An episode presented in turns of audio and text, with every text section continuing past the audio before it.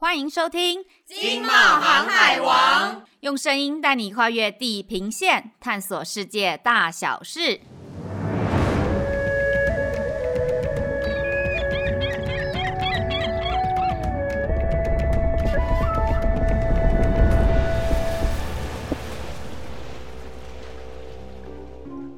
大家好，我是满分正妹阿慈。大家好，我是 Tim。One, two, one, two. 啊！超级！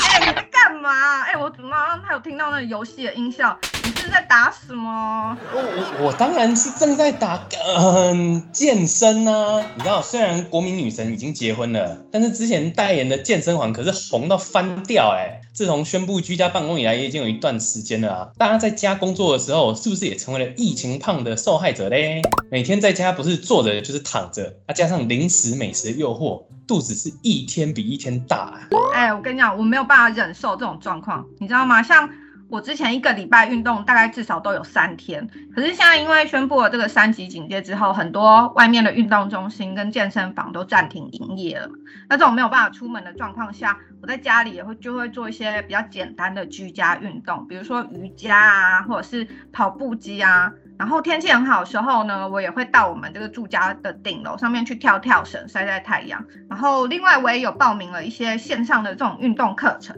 所以它就是可以跟着电脑前面的老师还有教练用这种视讯会议的方式来上课。我以前其实都没有试过像这样子的运动方式，我觉得还蛮新奇的。嗯嗯，的确，其实除了口罩、酒精等等防疫工作，我们仍然不可松懈之外啊，也有很多的专家建议，即使待在家中，仍要维持运动的习惯，除了可以促进新陈代谢以外，还能舒缓在疫情期间所累积的压力哦。所以这对于防疫也是有很大的帮助的。根据 Momo 购物网的一个调查，居家健身器材的这个品相呢，因为现在民众都有那个防疫的心理，所以它的买气一直在成长当中。从去年二月疫情发生了之后，居家健身器材的这个销售额的这个年增率有高达五十 percent 这么多。然后它的主要的消费族群的年龄层大概是三十到五十岁的这个区间，性别比的话大概是男生四，女生六。然后从它的统计的这个销售项目可以看出，说女生呢，她比较注重说要有马甲线，然后还有比较注重说可以达到全身燃脂的效果。所以，比如说一些健腹肌、登山机、跑步机，还有瑜伽用的这种弹力带啊，这几项都是女生主要会选购的目标哦。除了传统观念的这种健身器材以外啊，像我刚刚在用的任天堂 Switch，在去年疫情爆发的时候，那可是一机难求哈。开玩笑，我真的是为了拿到这个付出了多大的代价。搭配的健身环啊，甚至是有钱你也买不到的程度。像这种边玩游戏边锻炼的产品啊，在疫情中成了有价无市的明星商品，也是很多人居家锻炼的优先选择哦。而我身边入手健身环的人啊，到现在其实他们都完全不后悔，觉得这样锻炼有趣，而且又容易坚持下去，完全能够满足日常健身锻炼的需求。嗯，这股居家健身的这种热潮带动的销售数字可以说是非常非常惊人。因为国内的家健身器材的业者，在今年四月的时候有公布了他们的营收表现，像乔山他们的年增率就有到三十六点三 percent。然后戴宇，它的年增率也有三十 percent 那么多，然后最多的就是明耀，它的年增率有一百一十四 percent，所以就可以看出说，现在消费者对于健康还有运动的这些重视的程度越来越提升，然后也更愿意加入健身房或者是采购一些健身器材在家里使用，所以说它整体的这个健身器材的需求是不断的在成长，尤其是今年因为在台湾多了这两个月的这个居家防疫期间，所以预估说。今年的营收应该是会非常好看的，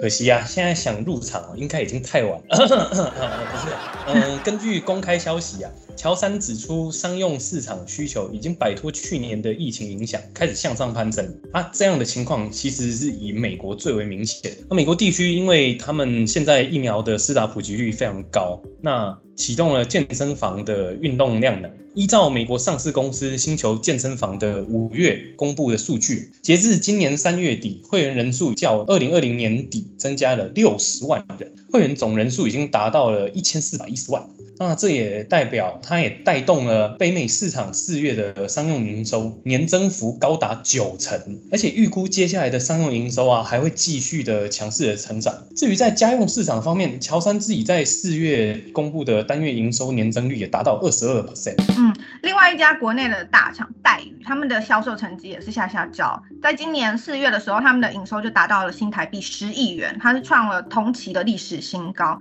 那其实往年在第二季都是健身器材产业的淡季，可是戴宇他们就说，因为受惠于现在越来越兴盛的这个居家健身的风潮，他们旗下的几个家用健身的品牌，今年的订单需求都很强劲，所以应该可以展现出这个淡季不淡的这个表现哦。除了这两家龙头大厂，在虚拟实境领域布局很多年的宏达电 HTC 也抢进了这个防疫的商机哈。透过 Viveport 策展一系列兼顾游戏趣味与健身功能的虚拟实境应用内容。宏达电有指出啊，疫情爆发以后，LivePort 运动健身内容的反应市场反应非常的良好。因此，他们还有规划一系列兼顾游戏跟健身的内容，透过虚拟实境啊，可以让消费者超越环境的限制，进而养成良好的运动习惯，健身兼防疫。嗯，再来我们也可以稍微看一下，就是国外的状况。其实这个疫情造成的运动需求的这种改变，不只是在台湾，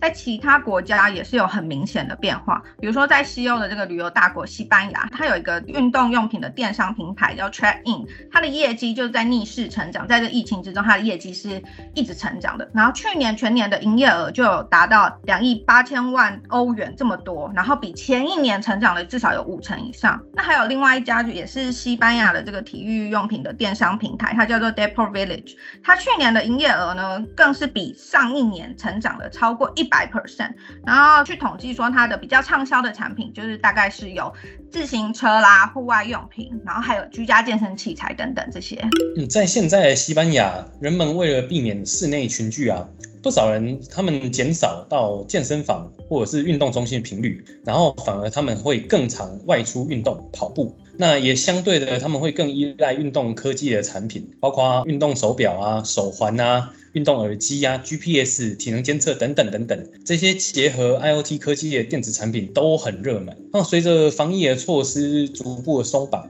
户外活动预计应该会成为二零二一年下半年的一个趋势。还有其像是小团体到郊区步行、健走或者是登山等等。嗯，我们来看，就是像在东南亚的印尼，他们当地的民众在疫情的期间，除了采购很多这种居家用的这种运动健身产品之外，当地很明显的，它自行车的需求也大幅成长了有十倍。根据印尼自行车企业家协会他们的统计，印尼国内对于自行车的需求在去年二零二零年的时候有达到了七百万辆，那这个数字其实已经超过了。摩托车的销售量，然后在二零零二零年的第二季，折叠自行车的这个 Google 搜寻次数增加了有九倍，然后登山车的搜寻呢增加了六点八倍，然后另外儿童自行车的搜寻也增加了十四点二倍，所以就是从这些数字可以看出说，当地对于自行车产品的热衷程度非常高。目前印尼最流行的三大运动产品依序是自行车、瑜伽。跟皮亚提斯相关的产品，所谓皮亚提斯相关产品就包括弹力带或者是哑铃这一类的。那还有跑步机、重量训练机等等家用的健身器材。我顺便提一下哦，在印尼运动休闲产品总共有四大销售通路：专门店、一般零售店、虚拟通路，还有商用通路。其实这边建议台湾业者如果有志于这个产业的话，可以针对印尼市场去加强居家运动。还有自行车相关产品的宣传，可以先找寻合适的进口代理商合作，或者是透过数位媒体跟实体的广告品牌行销。具体的做法包含网红开箱宣传推荐的产品亮点，然后还有最新应用之类的。这些手法呢，有助于快速建立品牌知名度跟提高网络声量。嗯，刚刚有提到说，现在在台湾，然后大家除了可以靠健身环。可以一边玩，然后又一边锻炼。有些人会像我一样，比如说买跑步机啊、呼啦圈、哑铃、瑜伽垫这些用品，自己在家里锻炼。然后有一些原本就是在外面健身房有提供给客户这种一对一私人教练服务的，最近也开始在推出这种线上的服务。比如说他们可以利用一些视讯平台，Zoom 啊、Google Meet 这些视讯平台，然后在线上做教学。嗯，现在的视讯软体是真的很方便的。那另外啊，有一些公司还开发了很方便的健身 App，像是美国健身器材公司 Peloton。瞄准疫情推出了九十天的免费试用计划，把自己公司的 App 在限定时间内免费开放，然后以此来吸引特定的用户群。它在这推行了九十天的免费计划之后呢，Peloton 在 App Store 的排名迅速的上升。嗯，就我自己在家里健身的这个感想，我觉得其实在家锻炼是远比在健身房还要来得方便，因为它就是省去了你的交通时间，然后而且在你锻炼完，你满身大汗，马上就可以在家里洗澡。而且你知道吗？其实一个人在家里健身，他就不会有那种被别人要盯着看，或者是被评判的这种压力。因为很多热爱运动的去健身房的人，他们的姿势都非常标准。所以像我去健身房运动的时候呢，虽然我知道说大部分的人他们都是专心在自己的肌肉、自己的训练动作上面，他不会去看别人。可是我觉得还是会有一点担心，说，哎，我会不会被人家指指点点啊？被人家批评我的身材怎么样？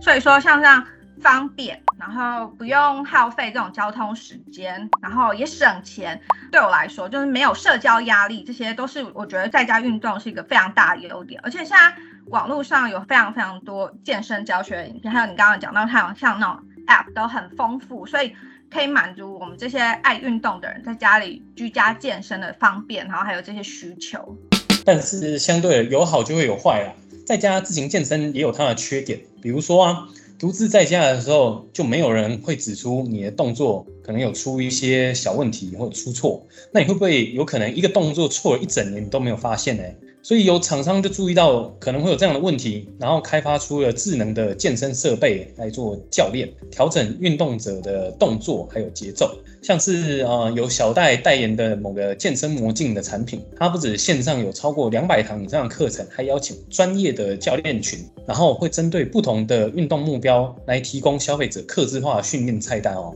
嗯，其实真的对于在家里运动的人来说，很重要的一个观念就是你要去确认说你的姿势的正确，因为。如果不正确的话，可能会造成运动伤害。所以像你刚刚提到的这这个产品，它就是运用一个 3D 动态影像感测技术，然后去捕捉运动的姿态，然后最后做成一个人体的 3D 模型，就可以去及时分析比对使用的人跟教练的运动轨迹有没有不一样。然后它也有一个镜面的设计，可以让你同时可以看到教练跟自己的动作有没有差异，去确保说你的动作是正确的。然后电脑也会帮你记录下来你的运动数据啊。你的完成度是多少？所以就是等于说，你就算在家里，你也可以享受这种专业教练的指导服务。嗯，而且任天堂的健身馆其实也是面对这种问题的一种解决方案。它是透过各种传感器来监测用户的动作形态，然后还有拉伸的力度啦、腿抬高的角度、手移动的角度等等的，从而让健身器材可以判定玩家的动作是否达到标准。而健身环的成功估计应该让不少专注健身领域的公司都眼红到不行，所以在健身产品上加传感器，再给健身过程设置游戏元素，估计应该会成为不少厂商在未来努力的方向。现在疫情其实已经改变了大家的工作还有生活模式，然后因为这在家的期间也让大家对于生活多了一些形式。现在越来越多人其实很重视健康啊，然后还有重视你的居住环境、你的饮食习惯等等，所以越来越多的消费者他们愿意花钱去买一些营养价值很高的优质食品，然后或者是说可以强健体魄这些运动用品。我觉得像这种现象其实以后会变成一种新的常态哦。哦，真的。真的是快别说了，你知道现在的软体演算法真的相当的恐怖。我才刚刚 Google 搜寻高蛋白，然后 FB 就开始推一堆有的没有的舒肥鸡胸广告，真的是傻眼。总结来说啊，现在正在流行的这种健身运动宅经济，可以大概归类成三个大类。第一个，线上影音健身的教学，它是利用网络或有线电视来发送健身教学的影片。第二个，互动式健身产业，除了健身器材，更借由结合体感穿戴式的设备。然后提供教练学员及时的运动生理资讯，再由教练去针对性的提供反馈。那最后一类虚拟式健身产业是进一步结合穿戴式体感装置跟虚拟情境，它创造出虚实整合、个人化的经验，这波疫情可以说是为健身产业数位转型开启了新的纪元。另外，其实现在人他们都很依赖这种社交媒体，这些社交媒体他们其实也可以成为健身运动专业人士的一个新的工具。比如说，它可以诱导更多的普罗大众去参与这个健身运动，然后这些专家利用这些社群媒体的力量啊，可以提供更多及时然后很多元的服务给他的客人们。所以啊，为了保持我精壮的六块肌，我觉得我不能再这样坐以待毙。我现在就马上跟着杰伊继续健身去啦！没错，你的客厅就是你私人的健身房。希望大家一边运动之余呢，也可以一边收听我们的节目。如果你想知道更多关于居家健身的趋势呢，也可以翻阅《经贸透视双周刊》的第五百六十五期，里面有介绍各国居家健身的商机哦。经贸航海王每周二陪你知道全球大小事，我是 Tim，我是满分真美阿慈，大家下次见喽，拜拜，拜。